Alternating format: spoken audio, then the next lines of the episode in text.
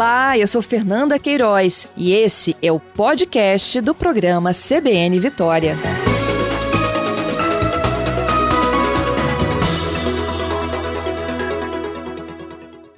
Ontem foi Dia Mundial do Sono e a Associação Brasileira do Sono divulgou o seguinte: 15% da população mundial já sofria com insônia antes da pandemia. Pois é, esses dados foram atualizados. Um ano depois, esse número saltou para 34%. O Ministério da Saúde diz também que 41% dos brasileiros já relataram problemas de alteração no sono e a gente vai discutir isso agora em uma entrevista ao vivo com a Sandra Martinez.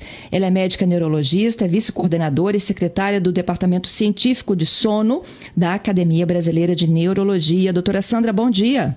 Bom dia. Obrigada, Ótimo. viu, por estar conosco aqui Bom neste dia. sábado. Eu que agradeço a oportunidade de tentar falar alguma coisa sobre um tema tão importante que é o sono saudável. Pois é, e, e isso, eu acho que a senhora acabou de dar grande dica, né? Quando a gente tem uma boa noite de sono, a gente ajuda até o corpo a reagir a tudo, inclusive a Covid, né? Exatamente. O sono, ele tem várias funções. É, e entre elas, aí, ele tem algumas funções para melhorar o funcionamento do nosso cérebro e do nosso corpo como um todo. Isso que você falou é, é muito verdade. Ele funciona, dormir bem, enquanto a gente dorme, o sono está melhorando o sistema imunológico, o nosso sistema imune. A gente sabe que privação de sono não só nos deixa mais vulneráveis a, a várias doenças, como também fica mais difícil se a gente adoecer lutar contra elas. E uma outra coisa interessante é que uma noite de sono bem dormida também ajuda a gente a produzir os anticorpos é, relacionados às vacinas que a gente toma de uma maneira mais eficaz e mais robusta. Então, dormindo bem, a gente vai reagir melhor à doença, vai adoecer menos. Se for vacinado ou quando for vacinado, vai ser melhor a resposta no combate à doença. Isso qualquer Excelente. doença, inclusive o Covid, né? Isso aí. Doutora, quando é que a gente começa assim, a acender a luzinha, né, de que estamos com um problema? É, ter, ter, não ter uma boa noite de sono isso pode acontecer com qualquer um, né? Situações momentâneas, um problema um pouco mais complicado ao longo do dia, ou uma indisposição. É, agora, quando que passa efetivamente a ser um problema de insônia? Isso. É, uma noite ou outra de sono mal dormida, às vezes quando estamos mais estressados ou temos algum problema, temos algum problema, passando por algum problema de saúde ou, ou emocional, realmente, eventualmente, pode acontecer. A gente tem que ficar atento em relação à insônia quando essa coisa começa a acontecer de uma maneira mais frequente. A gente costuma dizer que a insônia é quando o paciente tem queixa de dormir mal, de dormir pouco, pelo menos três vezes por semana. E se isso durar três meses ou mais, a gente já pode dizer que é uma insônia crônica. Então, pelo menos três vezes por semana, várias semanas seguidas, já é uma coisa que preocupa. E aí vale a pena tentar procurar alguma ajuda. Outra coisa que chama a atenção de um sono que possa estar ruim é que às vezes o paciente dorme às horas adequadamente, ele não tem queixa de sono, ele deita na cama e dorme mas de manhã ele está cansado, ele passa o dia muito sonolento, como se não tivesse dormido. Isso também chama a atenção que o, o tempo de sono dele pode estar normal, mas a qualidade não. Então é uma coisa que chama a atenção para tentar procurar alguma ajuda para tentar identificar o que possa estar acontecendo. Entendido. Tem situações então diferentes. Aquele que não dorme e aquele que não, dorme, mas mesmo assim acorda esgotado. Exatamente, é aquele que ou o paciente dorme pouco ou ele dorme ao tempo normal, mas o sono não é o suficiente para deixá-lo bem, né? Porque às vezes ele acorda muito no meio da noite e nem percebe, porque pode estar relacionado com a apneia do sono ou algumas doenças do sono. Existe um tempo mínimo de sono que todo mundo precisa de buscar? Sim, a Organização Mundial de Saúde, ela recomenda a, o tempo total de sono normal para as várias faixas etárias. É, obviamente é diferente a gente falar em tempo total de sono sendo o mesmo para qualquer indivíduo. É, a gente sabe que para o adulto o ideal é ficar em torno de 7 a 8 horas de sono nas 24 horas. Para crianças, um pouco mais, é, bebês a gente sabe que podem dormir 18, 20 horas por dia, é normal. Então, para um adulto, é em torno de 7 a 8 horas mais ou menos. E como é que se chegou a essa conclusão desse número que parecia meio mágico? É, porque cada vez mais na literatura médica a gente vê trabalhos que mostram que quem dorme menos que sete horas e principalmente menos que 6 ou 5 horas, ou seja, quanto menos você dorme, já a partir de menos de 7 horas por dia, já tem um aumento maior de doenças de coração, de diabetes, de câncer, morre mais, a mortalidade é aumentada, assim como quem dorme mais que 9 horas. Por isso que é, o ideal é tentar buscar entre 7 e 8 horas. Mas há indivíduo, variações entre os indivíduos também, né? Alguns precisam de um pouco mais, outros de um pouco menos. É, e essas oito horas, elas têm que ser ininterruptas ou você pode contar, por exemplo, com uma dormidinha depois do almoço? Quando a senhora falou de bebês aí de 18 e 20 horas, isso é ao longo das 24 horas, não é isso? Isso, ao longo das 24 horas. O bebê, ele dorme, às vezes, de pouquinho em pouquinho, né? Fica acordando, uhum. dando alguns cochilinhos, isso é absolutamente normal. O adulto de 30 anos que tem esse padrão de sono não é normal a gente considera o sono, como eu falei, nas 24 horas, ideal, sendo que a maior parte do sono tem que ser consolidado, a maior parte das horas à noite, de fato. Os cochilos, eles podem acontecer, nem todo mundo tem essa necessidade, pode ser saudável um cochilo curto para algumas pessoas, mas o ideal seria tentar dormir todo esse tempo que seu cérebro precisa à noite. Entendido. E, há também pessoas, a gente estava falando né, de uma média de 7, 8 horas, mas há pessoas que se sentem muito bem. Eu conheço várias que dizem assim: eu durmo 4, 5 no máximo, estou me sentindo ótima. Não sou dessas, viu, doutora? É, eu também não. Mas isso que eu falei é uma média que serve para quase todo mundo. A gente sabe que é aquilo que a gente chama de variante do normal. São pessoas cujo cérebro fica bem e se sente bem descansado uh, com menos horas de sono. É, a gente considera normal para o adulto entre 6 e 9 horas por dia, sendo que a média ideal é em torno de 7 e 8. Então, há pessoas que dormem menos de 6, a gente chama de dormidor curto, que é aquele que precisa de menos sono. E também tem aquilo que eu acho até pior, o dormidor longo, é aquele que precisa de mais de 10 horas de sono para se sentir bem e ele não tem nenhuma doença, é, seria um variante do normal. Acho isso até meio, meio difícil de, de lidar com essa situação, mas ele pode ser um variante do normal.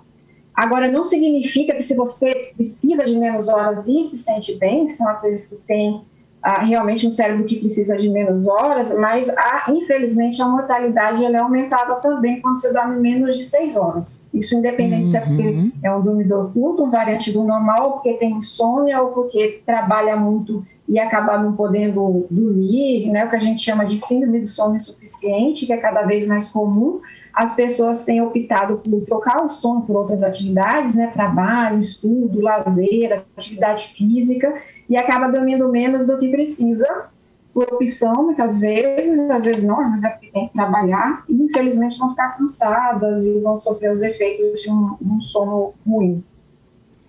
Pois é. Doutora, tem alguns mitos e verdades sobre o sono e eu queria contar com a ajuda da senhora aí para a gente ir esclarecendo. Como, por exemplo, eu devo ir para a cama quando eu já estou com sono?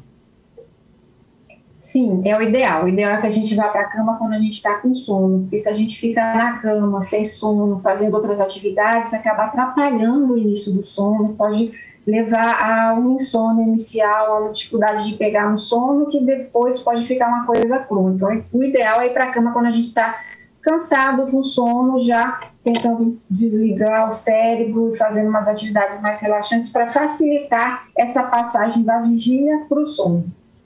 Então, né, eu, eu, eu sou mãe, né, e eu acho que tem vários aqui me ouvindo com na mesma situação que eu, por exemplo, dia de semana que tem aula no, no dia seguinte, eu estabeleço um, um, limite de horas, né, tipo, dá 9 horas da noite, banho tomado, dente escovado, cama. Aí volta e meio ouço assim, mas eu não tô com sono. E aí, eu mando pra cama, eu seguro mais um pouquinho.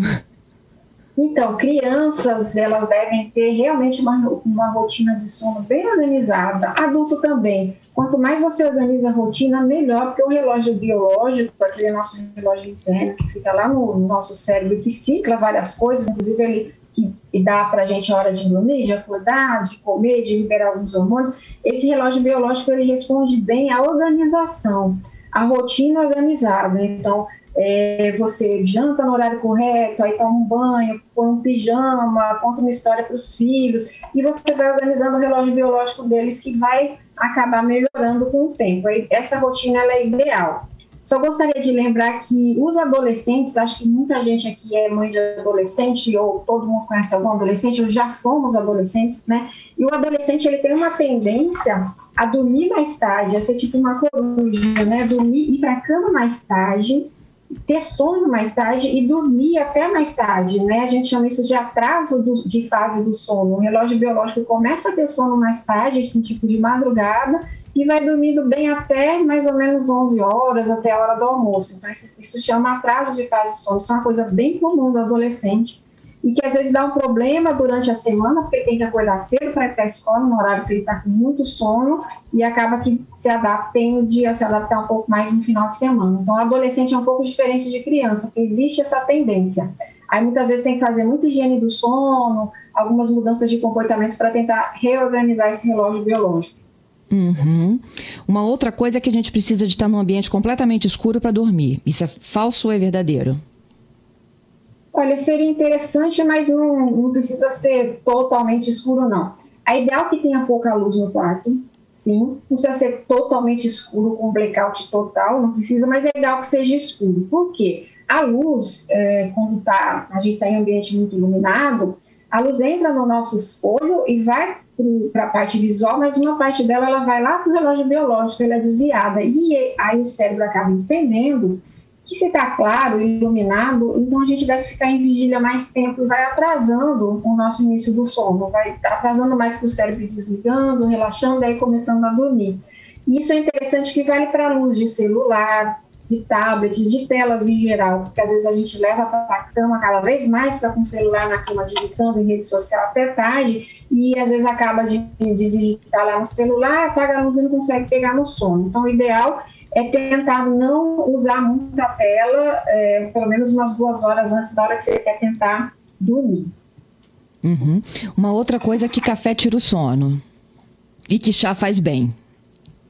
Então, é, café realmente ele pode tirar o sono, depende muito da quantidade, da dose e é muito individual isso, porque o café quando a gente toma ele realmente ele vai lá para uma área de cérebro, uma substância que tem no café que atrasa realmente, ela pode atrasar o início do sono. Mas isso é, é muito variável entre indivíduos, muitas vezes precisa de uma dose muito alta, às vezes não. E geralmente a gente recomenda para quem dorme mal, para quem tem sono, evitar bebidas com cafeína, assim, do meio da tarde para frente, de, de manhã de tarde tomar mais pouco.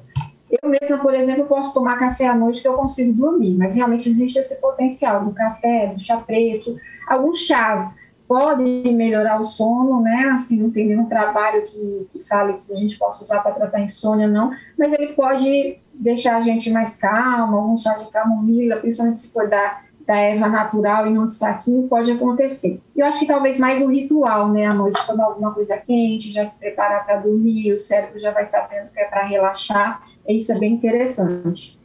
Comer demais também atrapalha o sono, não? Sim, a gente recomenda que a gente fazer refeições mais leves é, antes de dormir à noite, né? Tentar uma refeição mais leve, até para evitar refluxo, para evitar um trabalho digestivo muito grande que possa fragmentar o sono e, e alterar o início do sono. É bom uma, uma refeição mais leve, sim. Uhum. O sono tem diferentes estágios, não tem, doutora Sandra? Isso, o sono tem diferentes estágios, ele é dividido em dois grandes grupos, o não REM e o REM. O não REM, ele é dividido em 1, 2 e 3, sendo que o 3 é o sono profundo, aquele que relaxa bastante, e o REM, ele não é subdividido, é só REM, que é quando a gente tem aqueles sonhos mais vívidos, aqueles sonhos mais bem elaborados, aqueles sonhos que geralmente a gente lembra. Então, o REM muito relacionado com sonhos, e o não REM é, ele tem aquela fase mais profunda que é onde vai acontecer o detox cerebral, uma coisa que acontece enquanto a gente dorme, durante o sono não REM mais profundo. O que, que é esse detox cerebral? O sono ele serve para ir limpando os nossos neurônios, o que, se acumula. É, quando a gente fica muito tempo acordado, algumas substâncias tóxicas podem ficar se acumulando entre um neurônio e outro no nosso cérebro, e isso pode causar um dano para o neurônio a longo prazo. Aí, durante o sono profundo, não REM, cérebro vai lá e começa a filtrar, passa um grande filtro, faz uma grande limpeza e prepara os nossos neurônios para funcionar bem direitinho na próxima vigília que a gente tiver. É, eu falava aqui da barriga cheia, vou voltar aqui para um ouvinte que me disse que uhum. tem problema para dormir de estômago vazio também. Né? A gente fica muito preocupado com as refeições, a gente entende que o paciente vai se alimentar antes de dormir, mas é óbvio que se você não tem condições de se alimentar, não teve tempo, vai estar muito cansado, vai direto para a cama, também não consegue dormir. A gente com fome fica difícil começar a dormir. A gente com dor, alguma dor de cabeça, uma enxaqueca mais intensa, às vezes também é bem difícil começar a dormir. É, realmente ele está certo. Oh, a Conceição, ela diz que durante a noite ela tem sonhos muito agitados. Isso faz com que ela acorde várias vezes ao longo da noite. E aí, no outro dia, aquela sensação, sensação de cansaço. É, mas ela até consegue trabalhar bem. Aí à noite ela volta a ter a esperança de um sono melhor, só que eles voltam a acontecer de forma estranha. É aí que entra, então, quando a luzinha acendeu para a Conceição, não é? Aí sim, porque ela está tendo um sono que não está ajudando ela a ficar bem no dia seguinte, né? Que fica cansada, fadigada e, e às vezes já estressada com a noite seguinte que possa acontecer de novo esses sonhos. Acende uma luz, seria interessante procurar é, melhorar isso e procurar talvez a ajuda de algum profissional para entender o que é que está acontecendo. Uhum. É, tem um outro ouvinte aqui é, que ele me pergunta, ele, ele acorda de madrugada para trabalhar. É, essa relação uhum. de quem trabalha à noite ou acorda ainda de madrugada para trabalhar também é uma, dá uma atenção especial, não é isso? Tem que dar uma atenção especial. Isso aí é um problema que, que a gente enfrenta, que a gente chama de trabalho em turno. É até classificado como um, um transtorno do sono que altera bastante o relógio biológico do paciente. Ele é obrigado, ele provavelmente faz um turno de madrugada ele é obrigado a acordar no horário que o cérebro dele queria e precisava estar dormindo. Esses pacientes tendem a ter uma privação de sono maior, porque às vezes muda muito a rotina do sono. Ele chega em casa de dia, muitas vezes trabalha à noite, fica em casa de dia e às vezes não consegue dormir, não consegue ter ali as 7, 8 horas de sono. É bastante complicado. Assim, a recomendação, se ele realmente precisa trabalhar em turno, ideal talvez fosse tentar trabalhar num horário mais comercial mas se ele precisa trabalhar em turno, algumas coisas podem ser feitas no ambiente de trabalho para ele conseguir ficar um pouco mais acordado enquanto está no trabalho e depois, na hora de ir para casa, talvez um indutor do sono, mas aí realmente precisa de ajuda profissional. Dá para melhorar. O ideal mesmo seria não trabalhar em turno, né? porque realmente causa um transtorno do sono bem chatinho e às vezes ele até depois que o indivíduo passa a sair do trabalho e a entrar e fazer um trabalho mais em horário comercial, ele ainda mantém o distúrbio do sono alguns anos depois. Uhum. Mas há como melhorar, há como melhorar. É, e por fim, doutora, vamos falar sobre as medicações, tanto os fitoterápicos quanto os medicamentos mesmo para levar e induzir ao sono? Uhum. Existem vários remédios que podem induzir ao sono. Tem, tem vários aqui me cuidado. perguntando da melatonina. Isso, eles devem ser usados com cuidado e com orientação de um médico, tá certo? Assim, realmente não dá para ficar usando a, a, à toa. A melatonina, ela é uma substância que atua no relógio biológico. Não é isso que eu falei do atraso de fase do adolescente. A melatonina consegue melhorar a função do nosso relógio biológico. É, nos trabalhos mais recentes de tratamento de insônia, por exemplo, não é recomendado melatonina para aquelas insônias mais graves, são aquelas que chegam para a gente, geralmente não funcionam. Mas realmente a, a, a, decisão de tomar algum remédio ou não, acho que tem que ser feita com uma anamnese, com uma boa conversa com o paciente, aí decidir o que vai ser feito. Eu acho que antes de qualquer medicação, isso que a gente acabou de falar sobre higiene do sono, se tudo é higiene do sono, ter um quarto mais escuro, sem muita luz, evitar celular, ter um horário ideal e uma rotina para dormir, não ficar muito tempo acordado se você não acorda no meio da noite não consegue voltar a dormir sair do quarto, evitar muita cafeína. Isso tudo é higiene do sono, isso tudo melhora o sono. Então, isso tem que ser feito primeiro e não dando certo, aí a gente pode ver outras coisas com ajuda médica. Tá certo, doutora Sandra, te agradeço muito pela gentileza e pela conversa aqui comigo e com os ouvintes. Obrigada, eu que agradeço.